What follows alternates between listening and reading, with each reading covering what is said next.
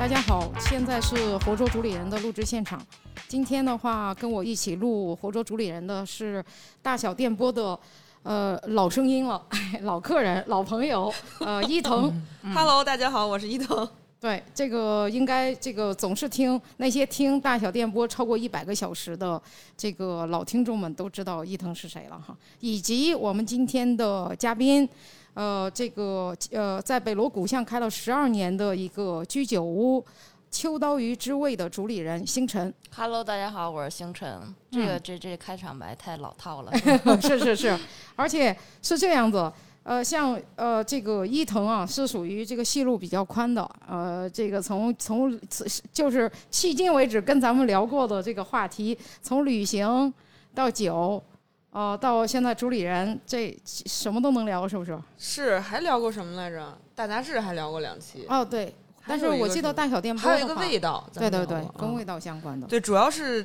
资深客人，所以就是生活方式比较贴吧。啊，最主要不，共同朋友比较多，最最主要是生活方式上比较那个那个什么。比较接近是那个星辰先给我们介绍一下这个秋刀鱼之味呗。我估计我不知道，对于我们这些在北京待的时间比较久的人都知道这个店，但嗯是有一些听众未必知道，可以介绍一下。秋刀鱼之味是一家坐落于北京北锣鼓巷的一家 朗读老百度百科，老老酒馆儿。对，因为十二年了，确实有百度百科吗？没那没有那个可以自己建词条、自己上传的。好，对，今年第十二年，然后呃是我合伙人创办的，我是后加入的。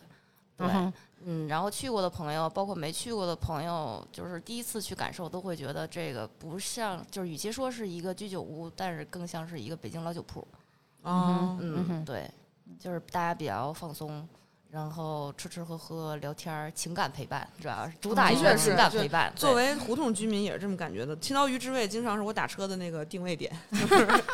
我 我因为在那个地方待的时间因足够久，因为那对，因为他在那儿，嗯所以好搜，你知道吗？一定就能对定着。而且嗯前天有一个邻居叫了一个闪送，你知道吗？然后就是嗯大经厂旁边胡同里的那不就是我们邻居，然后叫了一闪送跑腿也订到我们家店里边了。然后他说你们家这地儿比较好找，是是，其实我觉得胡同里的店可爱的地方就是这种，就是它一直给你一个街坊邻居的那种感觉，挺不容易的，也算是提供一种便利了。挺好的。我觉得这不在地嘛，这不多哎，对，这就是啊。真的是。所以居酒屋跟着这种老北京的或者北京的老酒铺这种的结合，或者是说这种氛围的形成，它是怎么怎么就逐渐形成的呢？嗯，它它里头有什么因素？我是说，我觉得更多这是主理人的存在吧，不是不是不是在说我，主要是我可爱的合伙人，他是一个。嗯，五十多岁，快年近六十岁的一个小老头儿，然后他是没看出来他是一个非 常温暖、非常包容性非常高的一个人，而且嗯基本上就是一个挑不出什么毛病的人，而且他永远都是能看到，呃，周围所有人的好处、优点、长处，就是几乎没有听过他说谁的不好跟缺点。嗯所以就是这样，他接纳性、包容性比较高，所以大伙儿都比较愿意跟他聊天儿。嗯哼哇，长寿秘诀啊，这个嗯，那好多人基基本上就是去店里面，如果看到小老头儿不在的话，就有很多就直接转身就走了，就不是说哎你家东西非吃不可，就是因为其实我们家菜单儿挺大的，而且比较家常，嗯而且出餐方面 怎么说呢？从非餐饮的那个角度上去说，我们随意到什么程度，客人想吃炒辣条子，我们也可以给他做出来。哟，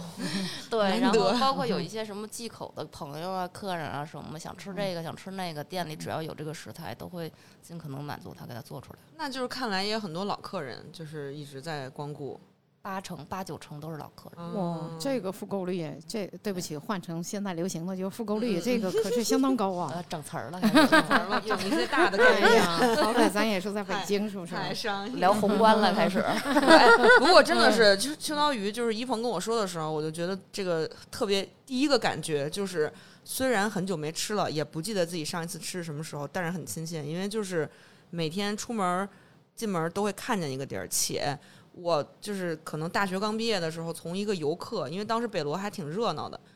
就是跨年什么的去那附近的酒吧，然后从当时的一个游客路过他，然后就脑内画面从一个游客跑跑跑转赶十二点路过他，然后变成了一个吭哧吭哧路过秋刀鱼把那个家搬过去大金厂的人，再变了一个两年之后把家要搬走的，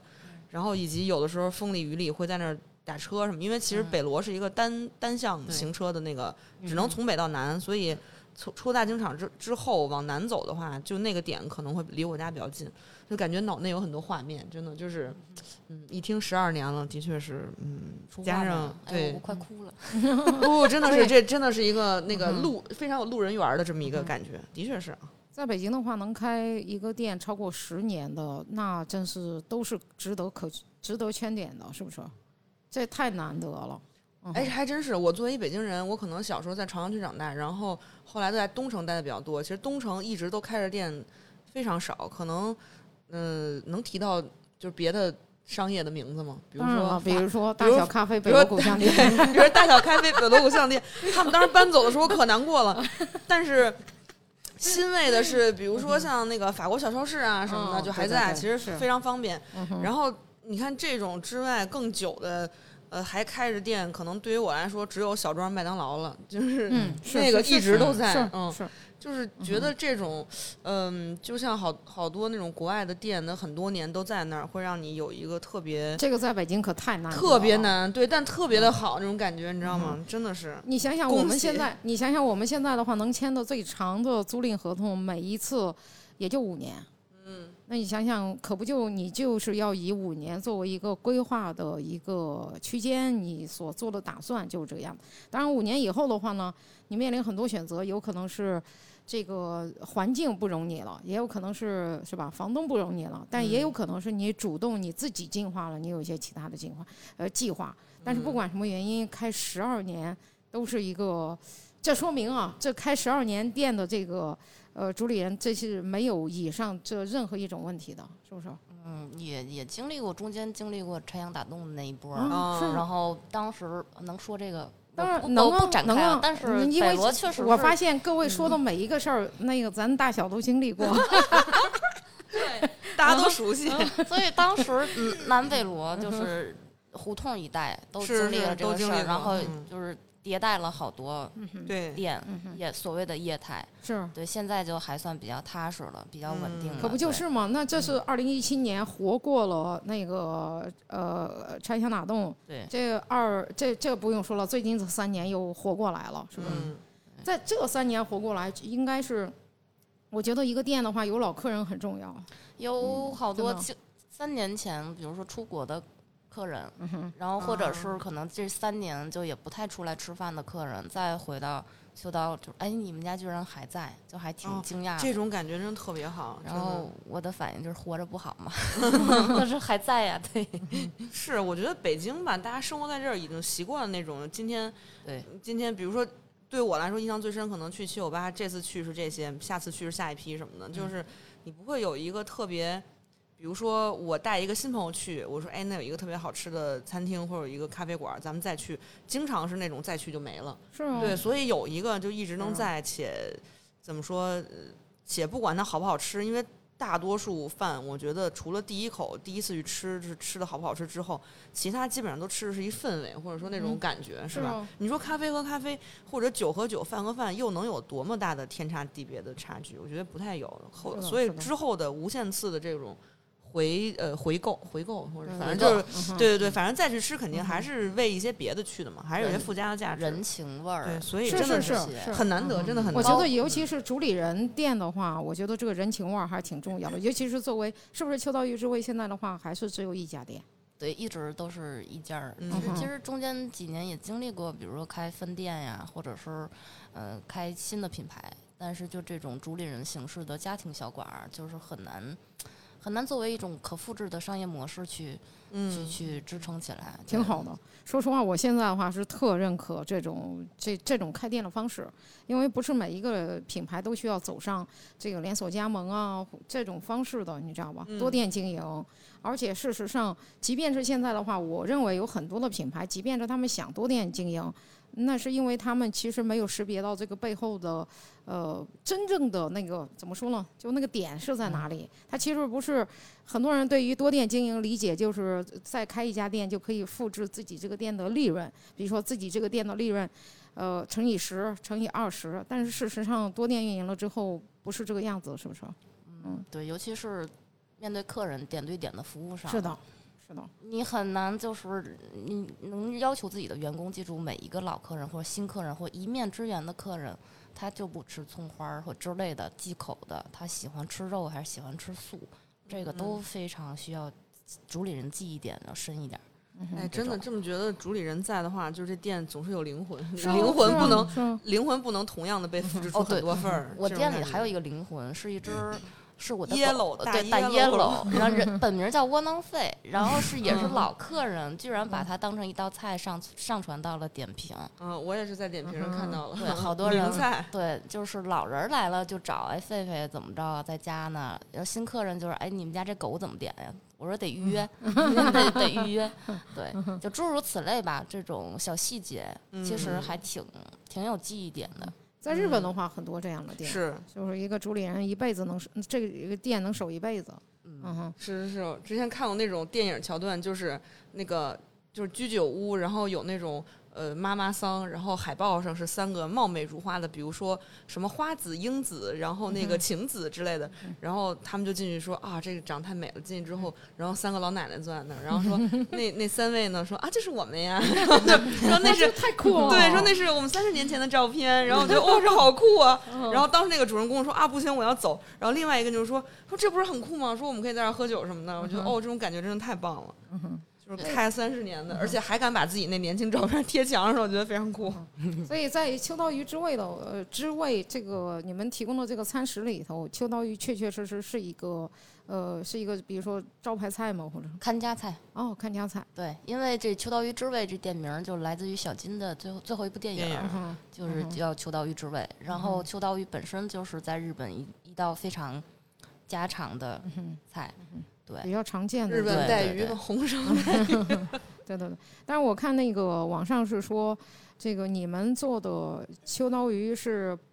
不叫做不去掉内脏的，是吧？是一种比较传统的做法。一开始刚开店的前些年是不去内脏的，OK。然后后来因为就是其实客人越来越大众化嘛，虽然说我们面对的八九成都是老客人，但其实还是会有一些流动性的客人来，会觉得它腥，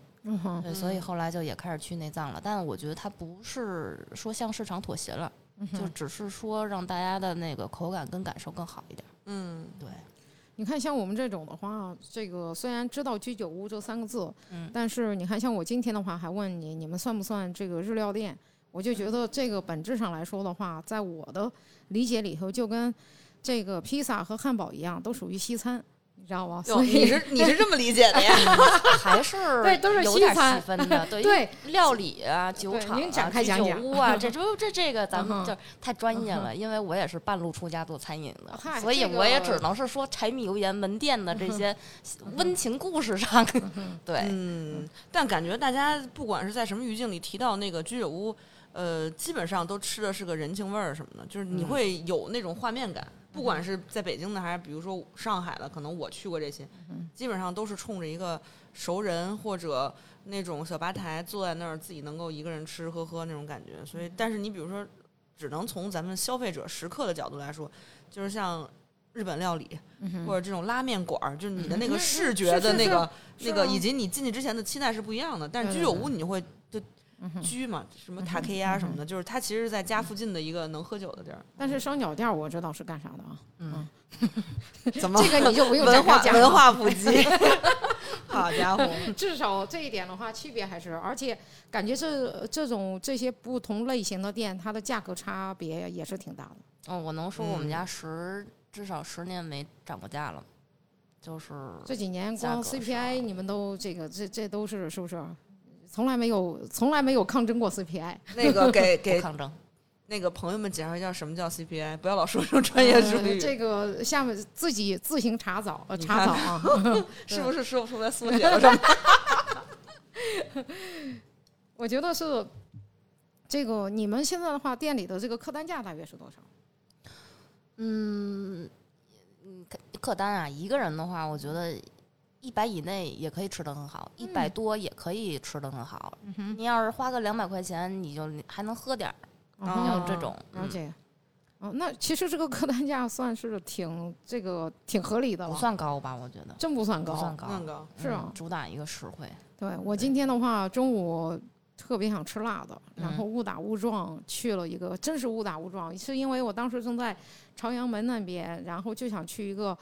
就这附近，我就想去一个不是就没去过的一个餐厅，就想吃点辣的，然后正好有一个湖南，呃，这个湖哎是哪是襄阳啊，湖北襄阳牛肉面，然后嗯进去了，我去那个除了面我能吃得起之外，其他的都吃不起啊。这基本上没有低于一百三十八的菜啊！物价太高了那，是吗你那你不得转头就看一眼菜单，然后走出去什么的？但是就是太热了，不想再走。不是，是就想吃这个面，就想尝一下就是想这个面是什么样的。对对对，哎所以直接翻最后一页儿。点瓶啤酒，我们家也遇到过这种 类似的情况，就是因为我们家菜单上像我这种情况，不不不没没没有照片儿，有好多客人单纯就想看图片儿，嗯，就是没有。然后本身可能对日料就没有那么多了解，平时也不太嗯吃什么的，然后全是字儿，就基本上翻了半天菜单之后，起身转身就走了。嗯，啊，这客人可以打开大众点评，不都是照片吗？但其实我们现在点菜还是坚持着手人工的点，嗯，用手写。好多客人进来就说我想扫码或怎么着的，有有点有的是为了方便，有的是可能消费场景那个习惯，有的可能就是社恐，不太愿意跟主理人交流。但是我们都能理解。我们对理解，但是我们还是在坚持手写嗯的，就是通常都是我们推荐。那感觉你们这些年可没少耽误其他品牌的发展啊，比如嗯说美团，比如说这扫码点单，你懂吗？这点单系统，该配合配合，那个 也买了，嗯也买了，然后发现不喜欢，也不用。对挺好挺好对，哎，其实你们那个不好意思，嗯你们的那个位置就是我因为常住在那边，就嗯哼它就在那个南锣北锣十字路口。南，你刚才说八九十，百分之八九十都是老客人，游客难道不多吗？游客也有，就是嗯白天啊，就是因为居酒屋老酒铺啊，其实主要朋友客人还是晚上嗯来多，白天人流多的情况下，就是那聚小旗儿的什么。哦，团旅游团，然后进来 一人一碗拉面也有，也行。也有你们是几点开始营业啊？两个饭口，午市的话十一点半到两点半，嗯然后晚上五点到十一点，嗯，我还真不知道你们居然还开午餐呢。要开。然后最近最近一鹏知道我们二楼装修了，对，准备做成一个新的独立的清酒 bistro。嗯对，是是是所以就是嗯因为现在现在研发菜单儿，然后好多细节在调整，等差不多下周吧就可以拉碗儿了。那个那嗯个露台是真好，露台真没去过，哇，那个二楼的露台特别好，这个是冲胡同这边还是对冲里边冲胡同的院？冲胡同，嗯，嗯，而且那个露台的话可不小，这在胡同里头算是很奢侈的露台。但是利用率太低了，就北京的嗯季节过渡太快了，的确是你知道吗？。北京主要是在户外能活动的舒服的时间，其实也就春天、秋天，然后以及不不冷不热那几天，非常短暂的几，天。我看经常有一些老外坐在那个门口，没我经常从那边原来路过的时候，我们还有店在北楼的时候，经常有这个外国人坐在你们门口喝酒。嗯，那个就是现在的话，大家的话就是，我觉得那个地方的氛围就是给大家营造了一个，是不是就在那边喝喝酒，在门口喝喝酒，然后去呃，就是在那边吃吃饭、喝喝酒这样的一个氛围呢？我觉得是不是以前还能放电影？现在也在放，隔壁哦。seven 那酒吧一直在放黑白电影我觉得北罗现在整个呃不能说业态，但是可能晚上的喝酒的氛围特别好，不哦光是吗秋刀，也不光是我们隔壁的 seven，、嗯然后嗯，北罗再往北走，里面有 Nina，有 Ravens。哦，是是，哦然后还有是牛排，对对，就吃吃喝喝地儿还挺，的确呃不多，但是其实每一家的范围氛围都很好，而且北罗那个走过去，就一路发现这些店的节奏感特别好，就它不是一个挨一个，就你走一会儿看一个看一个，然后你只能走到可能北二环那边没什么了，但是你往那边走，反正还我觉得比。嗯，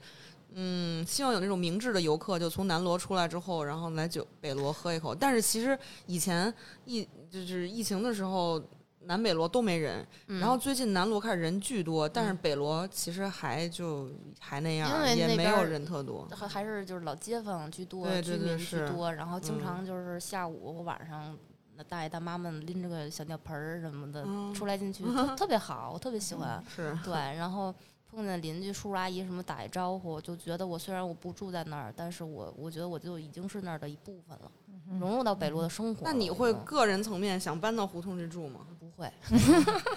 是因为我现在的生活习惯还停留在做内容的时候的一种状态，就我希望我每天有一有一部分时间在路上是放空的。就比如说我我现在你看店在北罗，我住在九元桥，我每天单程有十公里的时间，我在车上，嗯，对，开着车窗放风，那感觉特爽。哎，我也是，我是因觉得为嗯特别能理解。在店里面的高频的说话，你知道吧？嗯其实挺耗神儿的。嗯哼哎，是不是主理人们都会觉得这种就是嗯、呃说话，然后不管是倾听还是表达，其实都是一个很消耗心神的。那是相当消耗。对，我觉得就像一块海绵，每天要吸收各种情绪。是啊，就嗯你知道我前几天的时候，我昨天还有前天嗯都是非常大规模的在说话。嗯，我能够包括上周六，我是连续不停的这个说了九个小时，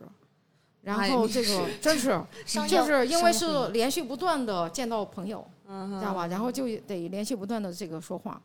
然后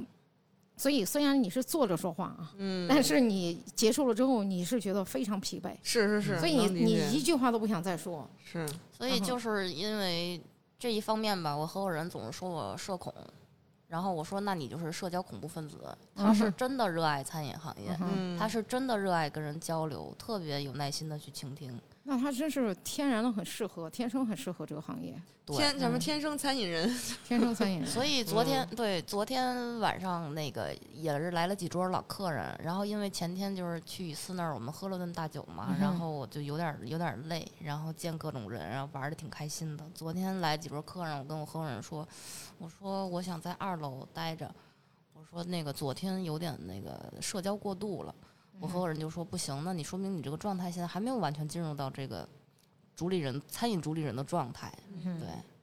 他是真的非常有热情，每一天。就现在这两年岁数大了，体力跟不上了，你知道吧？就前些年更燥，他可以就是陪客人玩儿，在店里边儿嗨，玩儿到早上天亮，然后甚至有时候熬不动了，就我们现在也是让客人自己锁门儿。有一些喝开心的、喝不尽兴的，我们也不会赶他们走，就是酒水什么的你自己拿，然后你自己锁门儿。感觉这种方式特别古早，就是就是你让我？就就完完全全跟现在所所所谓的这些 SOP 这些标准化这些所有这些东西的话，就完全不是就就是没有一个是那个匹配上的，所以就是那你们自己的话，对于获取新的流量或者是对于宣传店铺会有这种焦虑吗？没有，但是就是也会学一学，比如说学一学，就学一学。但是比如说，哎，同行啊，餐饮啊，都但是我们从来不会把任何店做成自己的竞品或假想敌，但我们还是会学。突然，比如说我哪天在小红书上或点评上，我觉得高频的看到这家店，就我们也会去分析它是一种营销动作啊，还是它真的身上有哪个闪光点特别吸引人，我们就会去学。甚至就是不忙的时候会去店里面去吃去喝。嗯对，你刚才讲到要转那个，你合伙人跟你说要转换到餐饮主理人身份，那个我也知道，星辰之前的话是在出版行业工作，是吧嗯？？对。所以那个时候，虽然你在出版，我我记得你原来在出版行业工作的时候，其实也非常靠近生活方式，是吧？就是就是非常垂的，呃，不能说垂，因为生活方式它就太太泛了，嗯哼，衣食住行什么吃喝玩乐，它什么都包含。嗯哼，对，你可以讲一下你的这个从业的经历不？从业经历就就是因为我觉得很有意思，因为你想想，出版人这个现在是餐饮人，这个还是挺让人好奇的啊。我觉得就是自然而然发生。我是一四年开始，在国内最早一家做深度日本文化的公司叫知日，哦，然好喜欢后知日，我做的品牌叫日和手贴，是非常很早的生活方式的那种品牌。嗯对，然后分为线上线下同时去去操作去做这件事儿。然后一八年的时候，我拿了笔算是天使投资，我就开始自己创刊了。然后因为前些年做生活方式，我觉得有点皮，是因为它太泛了，什么都能做，就这样嗯持续下去就很容易不知道自己究竟想做什么，就是因为什么都能做。OK，对嗯然后创刊之后，内容就聚焦，嗯、旅行、城城市、当然里面也包含一点生活方式，但是其实我更愿意称它为活法。OK，对，然后嗯，创刊那两年就往返欧洲比较多，对，然后也不太想做日本文化了，因为做之前做的有点疲，觉得、嗯对，也想做一些欧洲的东西，所以那会儿就频繁的去欧洲。对，然后这不是刚创刊了两年之后，就三迎来了那个三年嘛，嗯然后就就是自然而然的就，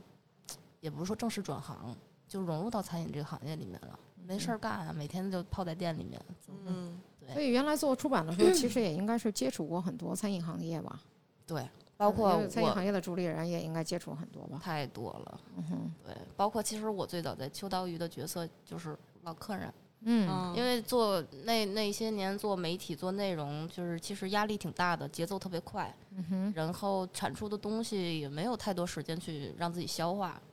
对，所以就是加上爱喝酒，所以我经常从一四年那会儿，我就经常自己一个人儿，就是在秋刀一小旮旯儿，嗯自个儿谁都别理我，那会儿性格特别差，然后就谁都别理我，就自己在那感觉那时候做出版有资格性格差。出版行业还是挺挺酷的一个工作，对对对，年轻人的向往工作之一。现在做了那个餐饮是现在服务行业，已经没有资格脾呃，气差了。现在没脾气，你们都没有资格 emo 是不是？面对所有质疑的时候，那就是道歉，对不起，我错了，我给您免单。还有这个呢，厉害厉害。就是我，我发现这不光是我自个儿，我前几天跟朋友去吃个五马咖啡，然后就是因为他是做板前的，就他既是老板又是 chef，然后又要他又要懂吃要懂喝，还要跟客人互动什么的，就聊到就是说，同为餐饮，面对客人也不说刁难。可能遇到说对你的质疑也好，或者说有一些瑕疵的不满意也好，就免单，对不起，我错了。所以原来的话，呃虽然很靠近餐饮行业，现在的话是这个餐饮人，觉得这个最大的区别是什么？或者冲击有没有？餐饮人之间的区别吗？哦是原来的话，你是靠近餐饮，但是你你其实并不在餐饮行业。哦，作为出版人，就是还是跟我觉得跟大伙儿想的差不多吧，就觉得哎，迎来送往的日子太好了，然后非常理想化、理想主义。就是原来没有入行的时候，是吧？对，然后真正 真正的融入到餐饮行业，包括我现在也是在学习的阶段，就是在操作的过程中学习，你知道吧？就发现餐饮真是个琴行，嗯然后真的是跟你什么工作经历、人生经历，然后你的性格、脾气、秉性，这其实没有太大直接关系，因为客人就是来你这儿，其实就是真的是不能说买你的服务吧，但是人家也花钱了，然后甚至对你这空间、对你这个人有所期待，就还是要有一个职业态度在，我觉得。嗯，解决非常基本的那种生存问题的行业，吃饭 就跟原来就跟我碰到过非常多的人想开咖啡馆儿，我都一般现在的话都一般劝他们，还不如呃做一个优秀的咖啡馆客人呢，因为实际上开了店和做一个优秀的咖啡馆客人之间区别特特别大，因为大家在没有入行之前看到的都是去咖啡馆看看书，去咖啡馆儿哎跟人见见朋友，这种生活很惬意。但是开了咖啡馆之后，以上都没有了啊。就都是那个嗯，就是生活中什么柴米油盐那些很琐琐碎且你逃不开的事情，且很基础。哎，一是鹏，我有个嗯问题啊，嗯就是现在的咖啡馆还是那种就是每天每桌客人聊几个亿的大生意的那种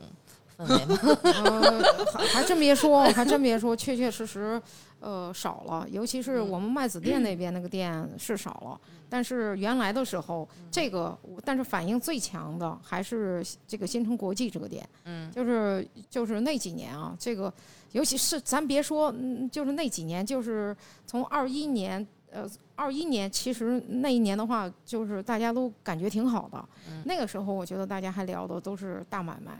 但是一直到去年下半年到现在，我觉得所有人都呃谦虚了很多。嗯，而且嗯务实了。那是是天咱俩也聊，我觉得现在就是各行各业的人，就是周围感觉氛围更务实了。的确实我们行业也这样，就是是大家会做一些以前可能呃或者说不屑于做呀，就广告行业嘛，然后或者说呃以前也不屑于用这种做法去做的很多事情，大家可能会觉得嗯。现金流会更重要，或者说呃有一单买卖更重要，而不是说我要做成一个什么什么样的伟大的东西什么。商业帝国的构想，对对对，最近的确有这个趋势，嗯。而且我昨天还跟问一个朋友，嗯，我这个朋友是做投资的，然后我就问他，我说，哎，我就跟他聊天的时候，忽然想到，已经将近一年的时间，没有任何投资人联系我了。这是一个什对么？，哎，哦，是这个样子，因为咱以前的时候他们联系我，但是我可以拒绝，是不是？嗯，嗯但是呢，可是问题是现在没人联系我了，只能然后我就问空对着空气练习拒哎绝。哎所以我就问这个朋友，我说，呃，我说我就问这个朋友，我就说你要非常坦诚的告诉我，是我的问题，还是嗯这个确确实实就像新闻上说的一样，现在这个环境就是这个样子了。然后他就开始给我展开讲讲，多少他的回答让我自己感受好很多，至少不是我觉得不是我的问题啊。嗯，不是你的问题。对 我觉得现在呃开一个这个独立的店，尤其是主理人类型的店，还是非常有，这个才是代表了这个勃勃生机。因为主理人的话，在代表了这种生命力，你知道吗？比如说这个，所以有客人来的话，跟主理主跟主理人一起聊，我觉得我们身边的话认识很多这样的朋友，是不是？包括也是大小电波的老客人，欧乐的主理人樊雨思，是不是？这个嗯大家都是这样。我相信你们，我不知道你们平时爱不爱去这些主理人的店铺，除了就是咱们知道的这些之外，可能在北京，对于我来说，在北京比较少，一般都是，呃，出差什么的，去别的城市，可能会特别想去这种有灵魂的、有主理人的店铺，因为嗯，呃，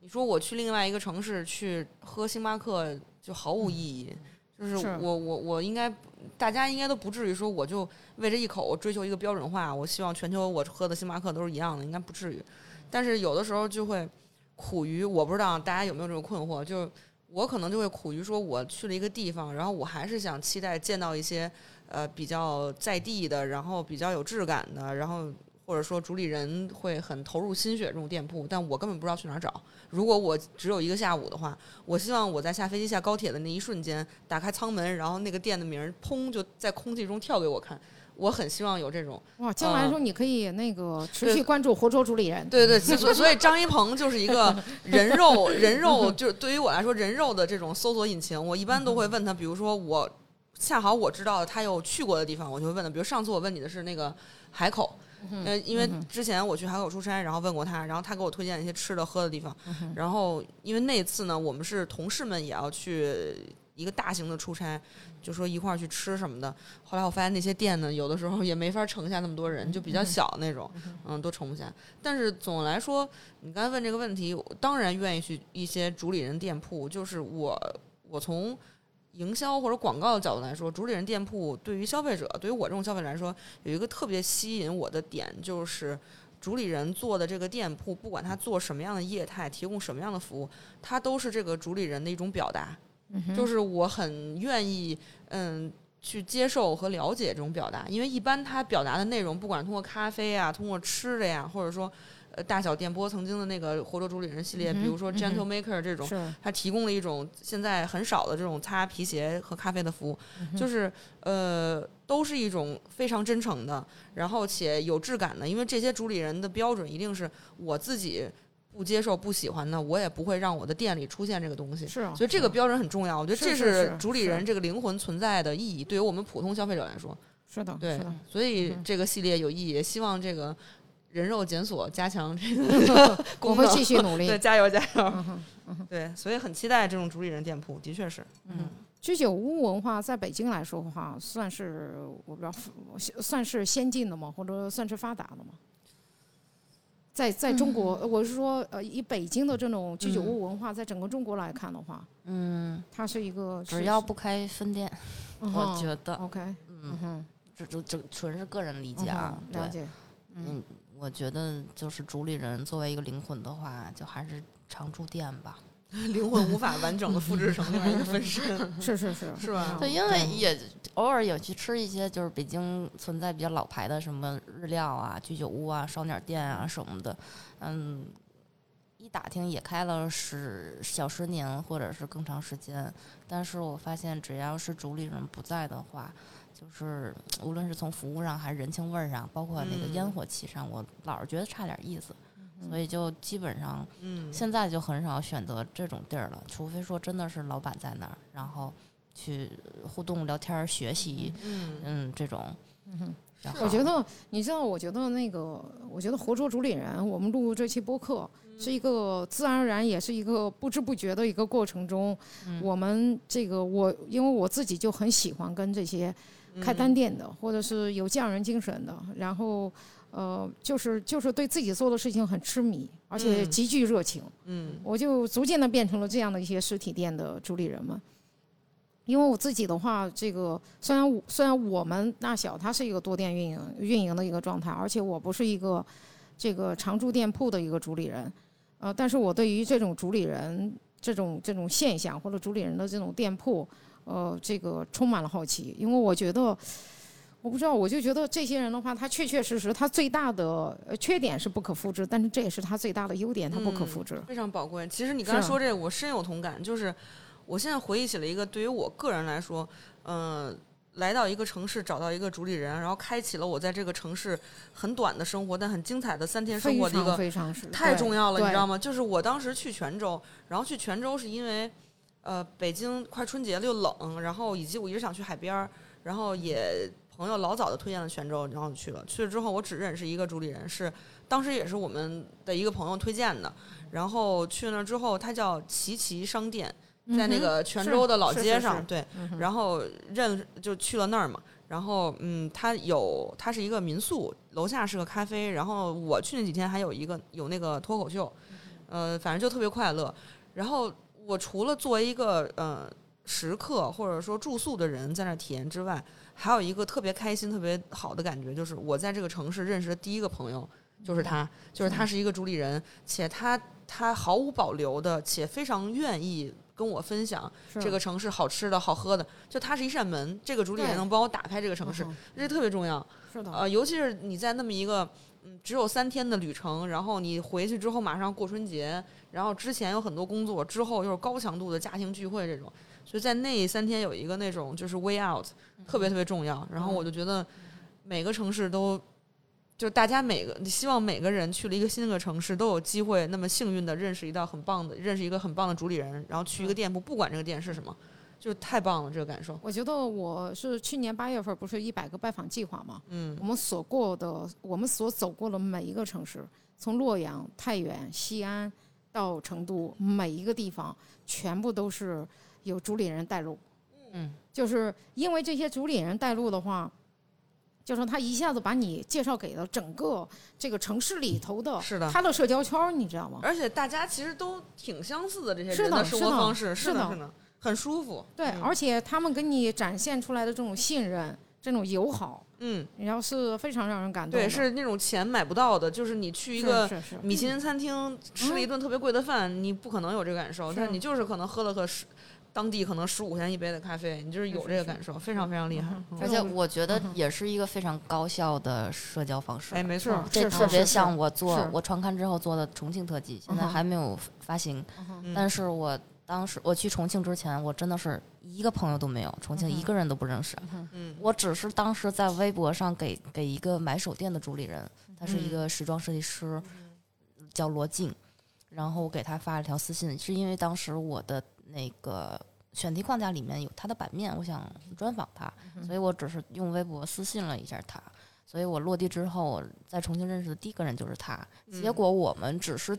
见面的当场，他就开始给我摇人儿，你知道吗？各个行业的、餐饮哎，的、我也有这种经历，咖啡的、建筑的、空间的，然后家居的，对对对，短短三天，基本上，然后在场所有人说，他说：“星辰，你真的是，今天在这桌上，基本上重庆优秀市民你都见到了。哇哦，就类似哎你看于这几个这种人，整个局面都被真的是我之前去杭州同感，没错，就是因为认识了一个那个呃酒呃做那个外卖鸡尾酒的一个朋友，而且以前因为工作的时候认识的。然后去了之后，就那天晚上，我觉得写剧本都写不出这么精彩的生活。就是 我们俩先见了，他说啊，因为我要去那儿见一个人，你跟我去吧。我说好的。然后我说那我要约另外一个朋友要去那儿。然后那天晚上就从一个我们俩可能见面喝酒的一个 单独的局，变成了一个 bar tour，你知道吗？我们去了五个不一样的酒吧，然后最后还意犹未尽，然后就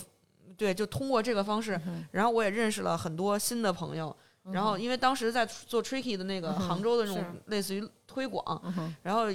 其实我没有带任何目的性去干这件事情，我没有想认识很多酒吧或者做这个行业的人，但是就是因为这个朋友在这个行业里，然后他就会。就像介绍那些荣誉市民给你一样，就他会非常自豪的把这些人介绍给你，因为觉得啊，这个朋友，你看他来这儿就是他也是有品位的，对生活的质感是有要求的，等等等等。所以这些主理人也会非常自豪的把这些人介绍给介绍给新来的朋友。嗯，但有的时候我反思我自己，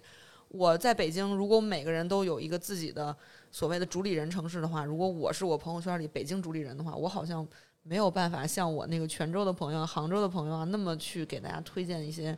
很很有意思的店。当然，可能？你是开玩笑吗？不，咱们这些就不说了嘛，这个太熟了。我说除了这个之外，就是我的探索的边界还是很很很受局限的。可能是因为认识这些朋友，这些工作耽误了你。哎，可不是吗？还还是脸皮太薄。让我老板不要听到这期。没事儿没事儿，老一的话是一个有韧性的人。哎，有韧性。哎，对对对，哎，我真的觉得城市嗯，城市主理人，反正这是一个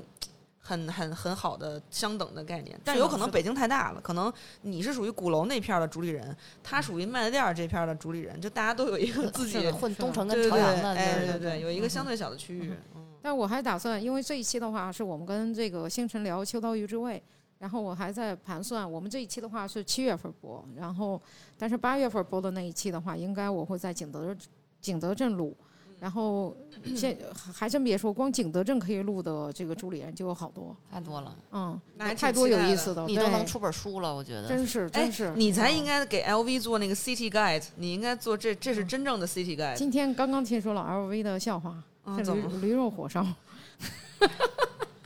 不好意思，一个烂梗。不是现在还有东北世家的吗？我不笑是不是有点不礼貌？其实没事儿没事儿，不是你不是很好笑。我想告诉你，你这不是更已经转换为餐饮人了吗？怎么着也得是吧？我没 get 到那个点，不好意思现。在餐饮没有没有人下班了，好笑，好好笑。呃，我想问一下，开这个还是回到这个嗯秋刀鱼这位啊，有没有经历过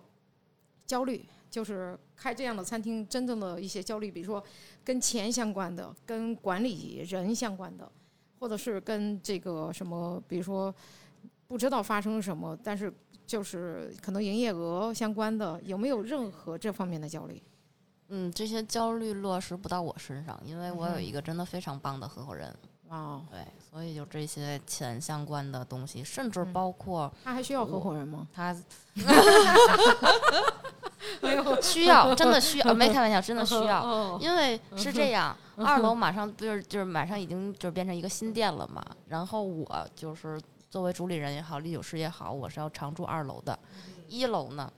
就是因为一个是加上他年纪大了，再加上小孩儿还有点小，所以再加上就是身体啊、精力啊、什么的，慢慢的。他其实确实是在物色哦，一鹏，我觉得你很合适。哎呀，又多了一个今天晚街坊，对，今今今天给自己找了份儿新的工作，新的出路啊。没想到啊，对，但是话说回来，就刚才嗯一鹏提到那些焦虑，我觉得我很幸运，就是有一个很棒的合伙人。对，所以这些焦虑他肯定会有，但是嗯至少目前还没有落到我身上。但是我嗯觉得慢慢未来可能在门店的各种细节，包括人员上，可能我就面临这些问题了。嗯对，因为老酒铺嘛，我们现在前厅后厨其实都跟我们好多年了，说实话。你们现在团队规模大概多大？后厨四个人，然后前厅是我跟我合伙人加上一个全职的服务员，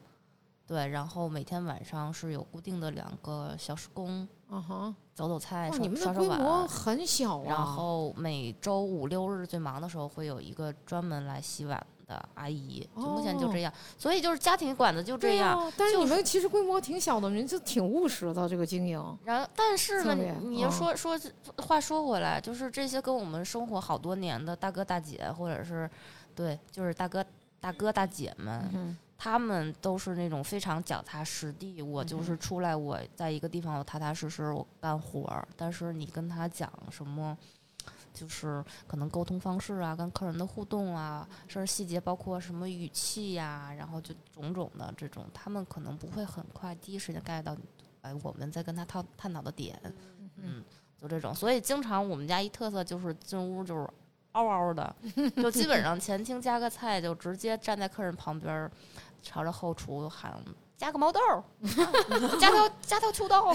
北京的服务业还挺有特点的。然后甚至我们点菜的时候手写嘛，然后因为有的菜名儿特长，所以我们下单的时候都会写缩写，比如说什么什锦天妇罗，我们会写个十天儿；烟熏三文鱼，我们会写烟三儿。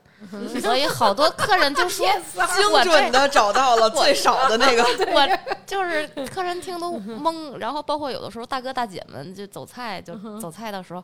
这烟三儿啊，这十天儿，客人都懵了，这十天儿是什么？我就是。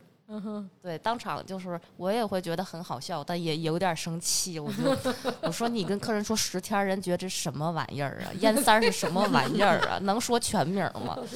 对，就诸如此类的吧。所以就这种大哥大姐们这种，就是在这种家庭小馆儿，你真的想管理的时候，就是可能沟通成本会大一些。对嗯但是我觉得中国现在的整个这种小的行业，就是这种就是小的这种主理人店铺，我觉得整体的行业在变得越来越成熟。所以以前的时候其实不是这个样子，尤其在中国高速发展，甚至于在互联网特别。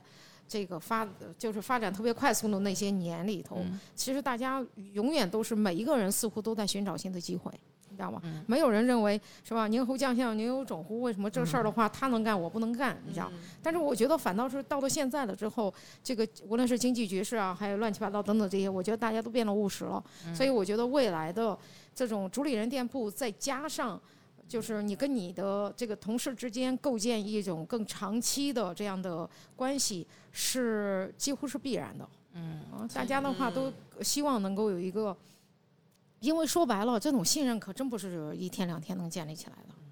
对，而且大家去这种主理人店铺吃的也不是一标准化，嗯吃的就是这些啊。就以前我可能早些年的时候，老去那个美术馆那边有一个什么翠花儿餐厅什么的，嗯就吃那个老北京什么吃肘子那种，然后也是被朋友推荐过去的。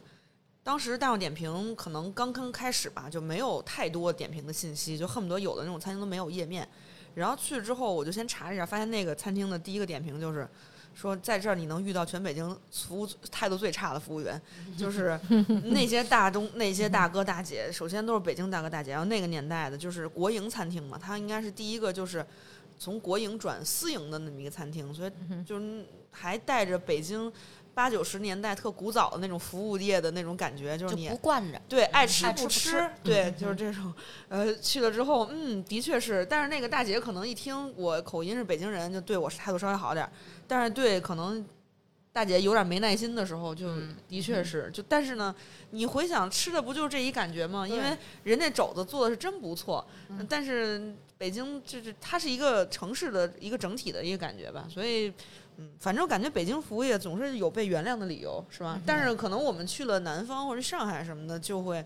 反而会对服务业的那种标准化呀，然后会有一些期待。但在北京，我真没什么期待。我觉得自从做了咖啡馆老板之后，我对服务只有一个态度，就是谦虚。我去哪都是都谦虚，因为咱们也是服务行业的从业者。我反倒是觉得，我以前的时候不干这个咖啡馆之前，确确实实去了之后，甚至还跟人讲道理，你懂吗？这个应该怎么样，不应该怎么样。你说你作为现在食客对，跟作为食客、啊是的，但是现在绝对不会。嗯现在的话，别人那个什么，比如说慢一点儿或者等等这些的话，真的是我就是我，我是既站在这个员工的角度 考虑，我也站在老板的角度考虑，嗯哎你知道吗？你还就是站在从食客和商家的角度，学会。体谅了，学对会体谅了。是的，我觉得应该改变自己，别老怪别人，你知哎，道吗？但是就是再说一个 轻松点儿的点，就是干了餐饮之后，老是就是特别容易就是职业本能，你知道，在外边吃饭，别人喊服务员，自己忍不住答应，就那是。妈呀，在飞机上的人，或者是谁掉根筷子就想帮人拿去，就那种。太好笑了嗯，。我觉得就是很多很多细节，就是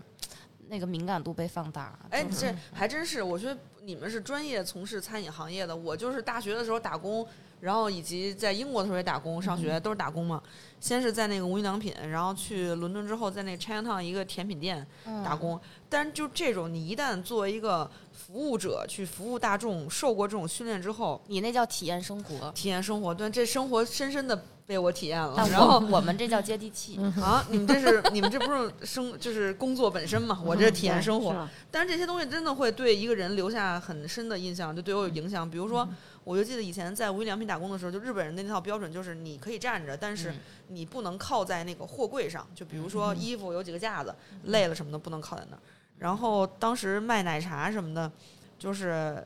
你给人上菜得怎么上，然后怎么去弄，所以就导致了之后很久，包括可能现在，我我我也是。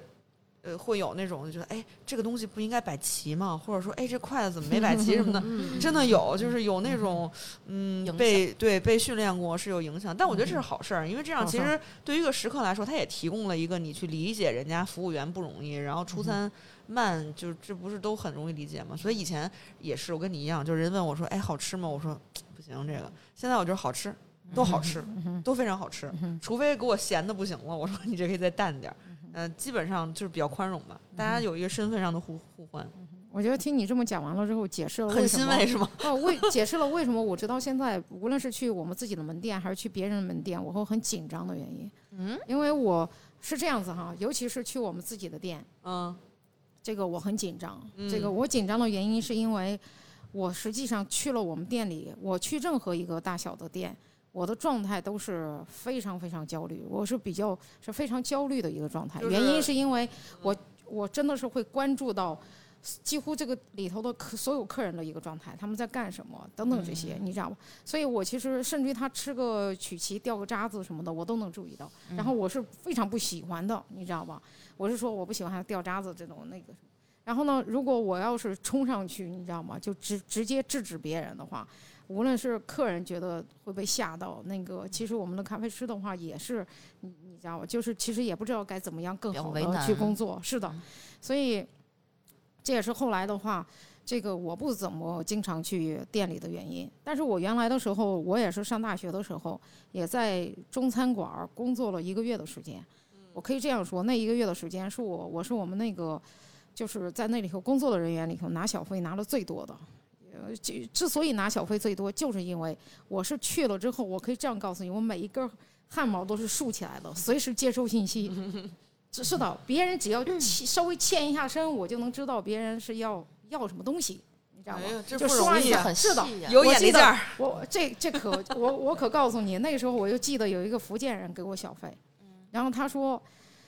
他说这个，他说他他那个甚至于跟我说，他说那个他很少这个什么在南非这个出去吃饭给别人这个小费，嗯然后这个但是他觉得我这个服务实在是你知道吧，他就觉得。就就就他们共那那一次他给我的这个小费是当天晚上拿到了最高的小费，我就觉得这个是是这是对我这这这就是一个成就感，这不是钱，你知道吗？是就是一个成就感，你是知道吗？我非常能理解，我曾经收过六英镑的小费，就六十块钱，人家那一顿奶茶可能就，比如十二英镑什么的，然后啊可高兴了。但是我们当时是那个小费要跟所有人分，所以我拿到的也只能放到那个大的存钱罐里，然后晚上再去跟所有今天上班的服务员一起分一下。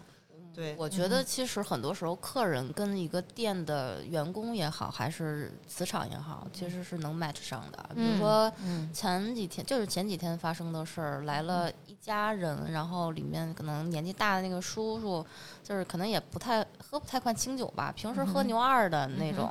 大叔，然后就我就让店里面给他。从小卖部买了两个牛二，让他喝，喝的挺开心的。然后可能喝到位了吧，哔哩吧啦提了一些意见建议什么的，我觉得挺挺实诚的一个大叔。然后我就顺势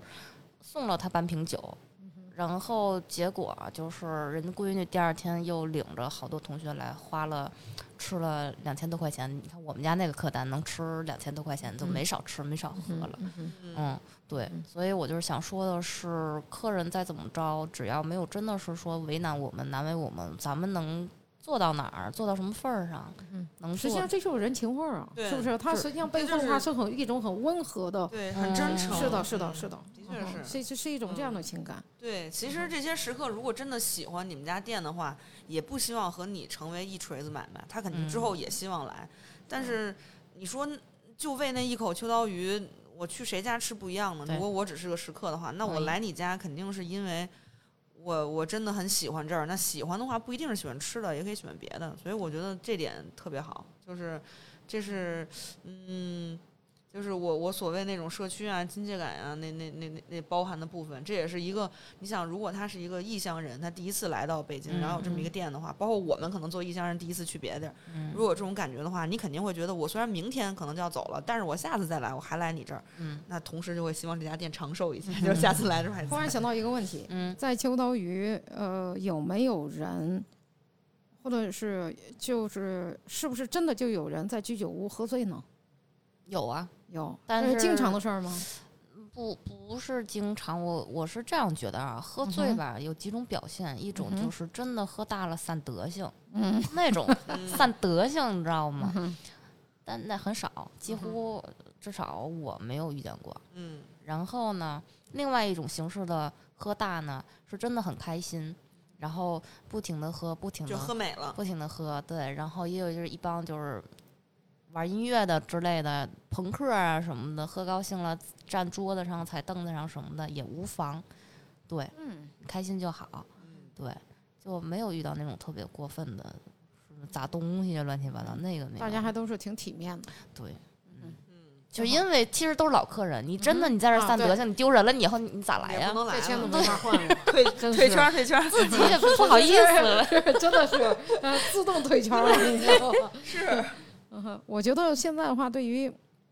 这个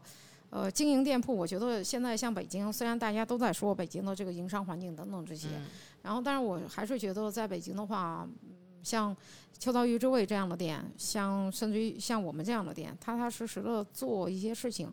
这个做好体验啊，不要天天光想着。这个去找那些卖九块九咖啡的去嗯 PK，、你懂懂吗？这个就是我觉得我我觉得我们之所以被人家来，就尤其是我们咖啡行业，咖啡行业更是背后都是成熟的供应链，是不是？从生豆。呃，烘焙，然后再到这个我们门店，我用的哪个物料不是这个标准化的一个产品啊？是不是？嗯，所以在这样的情况下，人家之所以选择来你这里，是因为在你地方感受到氛围它是不一样的，是不是？同意。这就是，这就是主理人，这就是主理人店铺的这个这个意义所在。嗯，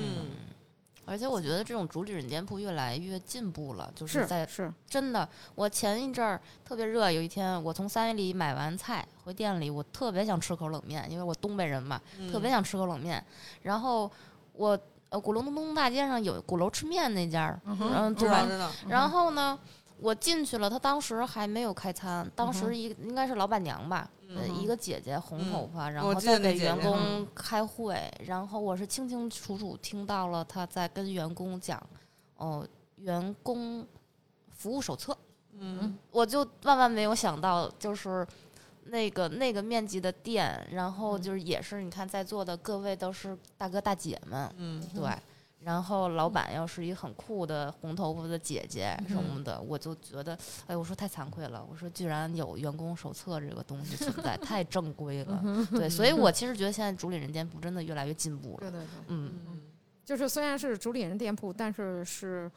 呃有规矩的还是有规矩，嗯而且也是很严谨的。是，嗯而且主理人们给我的感觉都很自信，就他相信自己这个生活方式，他相信自己这个作为餐呀或者作为咖啡的表达是值得被人去了解的，所以他的那种。嗯，给客人提供的服务就有很多非标准化的人情味儿存在，就这些嗯人情味儿特别棒。但你说，其实自古以来所有的那个酒肆餐餐厅，其实都有一个所谓的主理人、一老板之类的。嗯只不过那个时候可能或者以前我们没有注意到的时候，嗯，那个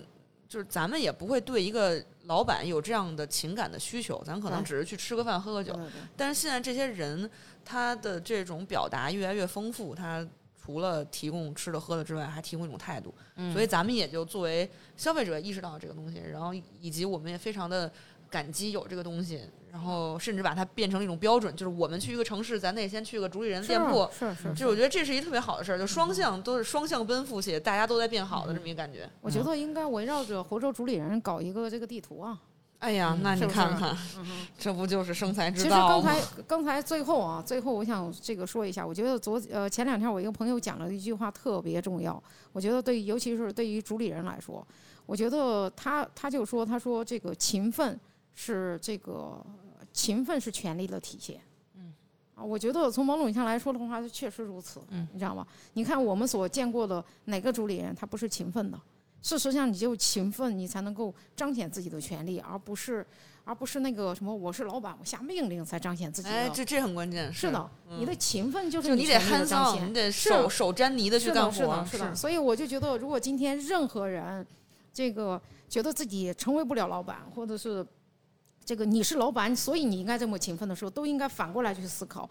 呃，其实不是因为你是老板，你或者你不是主理人，你会这么勤奋，恰恰是因为你勤奋了，所以这几乎是必然的，你能够成为一个什么什么事业的一个主理人，是不是？嗯哼，同意同意。好，今天的话我们就聊到这吧。好，谢谢星辰，谢谢谢谢谢大家。OK，走，吃鸡架。好。